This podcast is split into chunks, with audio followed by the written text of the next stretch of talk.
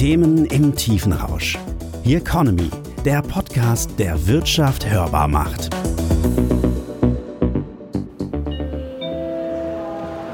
Gleis 2, Einfahrt RB 48. Wer Mitte Mai 2017 in einen deutschen Bahnhof spazierte, dürfte verwundert gewesen sein. Oops, your files have been encrypted stand auf einigen Anzeigetafeln zu lesen. Auf Deutsch so viel wie Ups, Ihre Daten wurden verschlüsselt. Direkt darunter ein Countdown mit der Aufforderung, doch bis zum Zeitpunkt X das entsprechende Lösegeld zu zahlen, um alles wieder freizuschalten. Zudem fand man im Bahnhof lahmgelegte Ticketautomaten und ausgefallene Videokameras. Hintergrund eine weltweite Hackerattacke, die eben auch die Service- und Überwachungstechnik der Deutschen Bahn traf. Doch nicht nur, über 75.000 betroffene Computer in 99 Ländern zählte man, bevor ein IT-Sicherheitsforscher den Notausschalter in der sogenannten Ransomware fand. Nun war dies eine besonders prestigeträchtige Cyberattacke, aber sie muss nicht immer so groß sein, um Unternehmen gewaltig zu schmerzen. Doch wie sehr ist der Standort Deutschland eigentlich von solchen Attacken bedroht? Und was kann man tun, um sich zu schützen?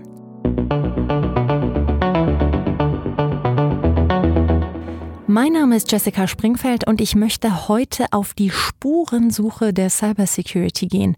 Und das mit Dirk Gronert, denn er versichert gegen Cyberangriffe. Das geht scheinbar ja.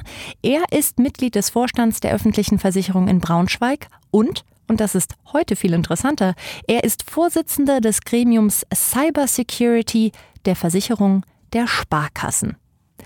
Herr Gronert, in Vorbereitung auf unser Gespräch habe ich mich durch die größten bekannten Cyberangriffe im Netz gesucht. Erkenntnis, fast alle bezogen sich auf die USA. Jetzt gibt es zwei Möglichkeiten. Entweder die Deutschen sichern sich so gut ab, dass die Hacker hier keine Chance haben, oder aber wir hören nur einfach nichts davon. Was ist denn richtig? Ich äh, würde sehr gerne die mit dem ersten Teil beantworten, dass wir hier so gut vorbereitet sind, aber das ist leider mitnichten der Fall. Äh, das Thema gewinnt zunehmend an Bedeutung. Nehmen Sie einfach mal die aktuelle Situation, in der viele Unternehmen gezwungen sind, ihre Belegschaft ins Homeoffice zu schicken, ohne im Unternehmen hier allerdings über ausreichende Hardware, Software, äh, VPN-Tunnel etc. Äh, zu verfügen. Nun habe ich am Anfang von der Deutschen Bahn erzählt, eines der größten deutschen Unternehmen. Siemens und Covestro haben zum Beispiel im letzten Sommer ebenfalls von einem Angriff gesprochen. Interessieren sich Hacker denn tendenziell eher für große Unternehmen oder müssen kleine und mittelständische Unternehmen mindestens genauso sehr aufpassen? Das ist äh, Hackern eigentlich total egal. Also das ist äh, mehr oder weniger Zufall, ob sie bis heute von einer Hacker-Attacke erwischt worden sind oder eben nicht. Und zwar äh, unterscheiden wir grundsätzlich zwei Arten von Hackerangriffen. Die einen sind äh, gezielte Angriffe auf Unternehmen. Ja, da ist es so, dass es oft gerne Großunternehmen sind, in der Hoffnung hier äh, Spionage treiben zu können. Aber das ist, was die Häufigkeit angeht, der geringere Fall. Im Normalfall ist es so, dass der Hacker quasi über Schadsoftware andere, andere Geräte infiziert und diese Geräte wiederum als Wirt für die nächste Iteration gelten und das quasi sich wie ein Virus ausbreitet. Also insofern ist, äh, ist auf gar keinen Fall so, dass wir ähm, eine unterschiedliche Anfälligkeit haben, sondern es ist am Ende eigentlich so, dass sich niemand davor wappnen kann. Jetzt gibt's ja manchmal so relativ plumpe Attacken. Dann kommt irgendwie eine Mail und da steht, Sabine möchte dir eine Nachricht schicken. Und man denkt sich, hm, das hört sich nicht nach einer normalen Arbeits-E-Mail an. Wie ist das? Ist die Sensibilität schon da im Unternehmen? Haben Sie das Gefühl, die Sensibilität steigt? Ähm, wie erleben Sie das in Ihrem Alltag? Was wir äh, deutlich merken, ist, dass im weit überwiegenden Fall und ähm, ich wage die Prognose, ähm, den Wert von 70 Prozent äh, hier zu nennen, dass wir in, in dieser Häufigkeit doch den äh, Menschen als äh, Einfallstor für äh, Schadsoftware ähm, ja, feststellen dürfen.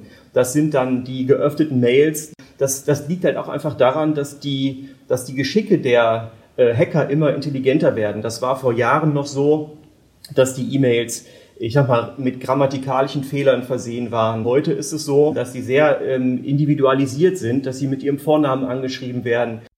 Herr Gronert hat schon einige Zahlen genannt und davon haben wir noch mehr Cyberangriffe in Deutschland. Unsere hörbare Infobox. Das Pling des Mailprogramms. Millionenfach in Deutschland, jeden Tag gehört und vielleicht gerade wegen der intensiven Nutzung das Haupteinfallstor für Cyberangriffe. 58 Prozent der Angriffe erfolgen per Mail. Nur 16 Prozent sind direkte Hackerangriffe. Über 100.000 Cyberattacken meldete das BKA kürzlich für 2019. Rekord. Und das BKA signalisiert schon jetzt, dieser wird 2020 auf jeden Fall gebrochen. Die verstärkte Digitalisierung in Corona-Zeiten ruft die Hacker auf den Plan. Dabei besonders im Visier der Handel. 89 Prozent der befragten Händler gaben in einer Studie des Bundesinnenministeriums an, schon einmal schwer von einem Hackerangriff getroffen worden zu sein. Es folgt die Dienstleistungsbranche mit 66 und das Handwerk mit 63 Prozent. Hier also ebenfalls fast zwei von drei. Das Zusammenkehren der Cyberscherben dauert dabei im Schnitt drei Tage, je nach Angriff länger. Jetzt ist es ja so ganz oft, wenn man als mittelständisches Unternehmen denkt, hm, interessiert sich eh keiner für, ich glaube nicht, dass wir davon betroffen sind, führt das natürlich automatisch meist dazu, dass auch nicht investiert wird in diesen Bereich. Wenn Sie da einen Überblick wagen, wie gut haben die sich denn abgesichert wirklich von der IT-Seite her? Das Interessante ist, wir haben auch äh, in einer äh, Studie Cyberrisiken im Mittelstand gefragt und gesagt, wie nehmt ihr das eigentlich wahr? Und seid ihr euch der, der Gefahren im Netz bewusst? Und hier ist äh, die ganz interessante Aussage, dass zwar viele hochsensibel für das Thema sind, aber sich gar nicht quasi bedroht fühlen, weil zum Beispiel 70 Prozent sagen, dass ihre Daten für Hacker gar nicht interessant seien. Und 60 Prozent der äh, Befragten haben gesagt, dass ihr Unternehmen viel zu klein sei, um auch im Fokus zu stehen. Und ähm, das widerspricht eigentlich auch der Aussage, die ich eben getroffen habe. Denn zu klein und zu wenig Interesse äh, für die Daten gibt es eigentlich nicht. Was man erkennen kann, ist, dass wir sagen, je größer ein Unternehmen ist, desto höher ist auch die Wahrscheinlichkeit, dass es äh, Vorkehrungen gibt. Also als Beispiel, wir gucken uns an Unternehmen äh, in der Größenordnung Kleinstunternehmen. Das sind äh, die Unternehmen mit bis zu zehn Mitarbeitern und zwei Millionen Euro Umsatz. Und äh, hier erkennen wir, dass es ja sowohl auf der Versicherungsseite, aber auf der Vorsorgeseite, also sprich Präventionsmaßnahmen, wirklich größere Defizite gibt. Bei den Unternehmen, die dann im eher äh, oberen, mittleren äh, Unternehmensbereich liegen, das sind Unternehmen, die so bis 50 Millionen Euro Umsatz agieren, merken wir, dass die Vor Vorrichtungen schon äh, deutlich größer sind. Um zu wissen, gegen was man sich versichert, muss man ja erstmal gucken, was sind denn die schlimmsten Folgen, die eintreten können. Habe ich sogar vielleicht irgend, bin ich irgendwo vielleicht sogar schadensersatzpflichtig, wenn von mir aus ein Virus geht? Wie ist da die Situation im Worst Case? Es gibt jetzt mal grob gesagt drei wesentliche Elemente, die wir äh, hier sehen. Das eine Thema ist äh, der Bereich der Eigenschäden. Das heißt, äh, da geht es ganz konkret um die Frage, des, ähm, der Betriebsunterbrechung. Das zweite Thema ist äh, die Rubrik äh, Drittschäden. Das sind zum Beispiel Schadensersatzanforderungen äh, von Kunden wegen beispielsweise Datenmissbrauch ähm, oder äh, zum Beispiel auch Lieferverzug. Und äh, last but not least die Servicekosten. Das sind zum Beispiel Kosten für die IT-Forensik, für Anwälte ähm, im Bereich IT und Datenschutz aber auch für beispielsweise Beratung, wenn es dann um die Behebung eines Image-Schadens geht. Gibt es denn ein Beispiel aus der letzten Zeit, von dem Sie uns erzählen können?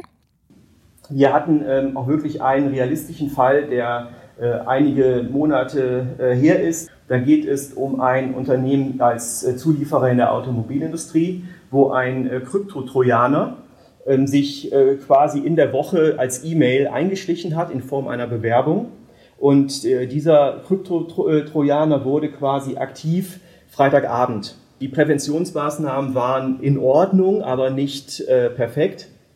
Und ähm, hier ist es so passiert, dass quasi dieser, dieser Krypto-Trojaner am Freitagabend seine Arbeit aufgenommen hat und äh, quasi ähm, es geschafft hat, die IT-Systeme lahmzulegen und am Ende Daten zu verschlüsseln und ein Lösegeld äh, gefordert hat. Und ähm, das Ganze ist ein Szenario, was wirklich äh, nicht unrealistisch ist, was ja auch schon vorkam. Da kann man dann als äh, Fazit zu sagen, ähm, der Kunde hatte einen, einen Reputationsschaden. Das heißt, er konnte einfach nicht liefern, weil er die ganzen Bestellinformationen und Lagerbestände nicht mehr vorrätig hatte.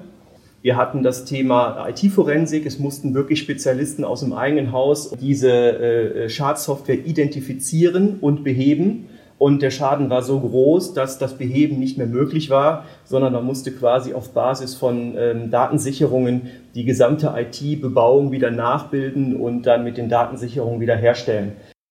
Wie teuer ist denn so eine Attacke? Von was reden wir da? Das Ganze hat ungefähr fünf Tage gedauert und 500.000 Euro in Summe gekostet. Und da sieht man, wie schnell sich ähm, hier die Kosten wirklich äh, nach oben schrauben können. Und da haben wir alleine im letzten Jahr eine Entwicklung gesehen. Und zwar lagen wir im Jahr 2019 bei 9.000 Euro und jetzt aktuell im Durchschnittsschaden bei 72.000 Euro.